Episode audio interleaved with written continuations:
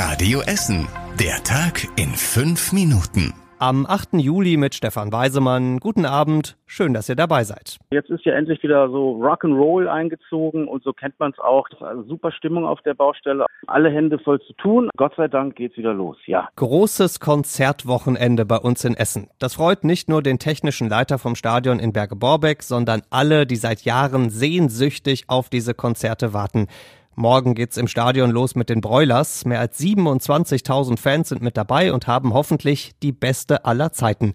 Sobald die Broilers von der Bühne runter sind, wird schnell ab und umgebaut, denn keine 24 Stunden später stehen schon die fantastischen Vier auf der Bühne im Stadion. Auch da sind tausende treue Fans mit dabei. An beiden Tagen ist rund um das Stadion einiges gesperrt und die Ruhrbahn bringt die Fans mit Shuttlebussen vom Hauptbahnhof zum Stadion. Zwei kolossale Konzerte also im Stadion und ein fettes Festival am Baldeneysee.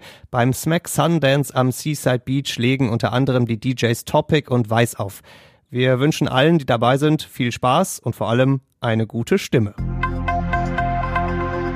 Alte Druckerei wird neues daheim. Auf dem Gelände der ehemaligen Druckerei Kaiser im Westviertel ist ein neues Wohngebiet geplant, und zwar ein ganz schön großes. Bis zu 400 neue Wohnungen sollen da entstehen. Jetzt ist auch klar, wie das Ganze ungefähr aussehen wird. Die Architekten planen zwei große Wohnblöcke über Eck. In der Mitte soll ein Platz sein. Im Erdgeschoss bekommen die Häuser unter anderem Platz für eine Apotheke oder mobile Arbeitsplätze. Auf die Dächer kommen Solarzellen. Die Wohnungsfirma LEG sagt, dass es eines ihrer größten und aufwendigsten Projekte wird.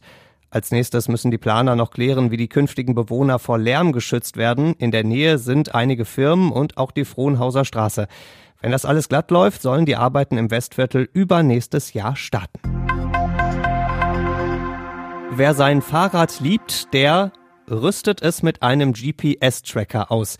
Das hat ein Mann aus dem Kreis Warendorf mit seinen beiden teuren Elektrorädern gemacht und es hat sich gelohnt. Diese Woche wurden sie ihm geklaut, der Mann konnte aber sehen, oh, die sind jetzt in Essen, genauer im Sulterkamp in Berge-Borbeck. Zusammen mit der Polizei ist er zu der Adresse hingefahren. Im Keller des Hauses wurden tatsächlich die beiden Räder gefunden und sieben weitere auch noch, vermutlich auch alle geklaut. Nur von wem? Das weiß die Polizei im Moment noch nicht. Wunderbar, das ist ein Hochgenuss. Und in diesen Hochgenuss kommen jetzt auch endlich die Familien. Das Freibad in Kettwig macht ab Montag auch nachmittags auf. Aktuell kann man da ja nur morgens schwimmen zu eher weniger familienfreundlichen Zeiten, weil Rettungsschwimmer fehlen. Aber jetzt hat die Stadt weitere Rettungsschwimmer gefunden und auch eingestellt. Deswegen kann das Freibad in Kettwig ab Montag unter der Woche zusätzlich von 14 bis 19 Uhr aufmachen. Samstags und Sonntags hat es ab nächster Woche dann auch den ganzen Tag auf. Das trifft sich gut, denn nächste Woche wird's bei uns sonnig und vor allem auch heiß mit bis zu 30 Grad. Schon jetzt bekommt Deutschland weniger Gas aus Russland, bald könnte es gar keins mehr sein.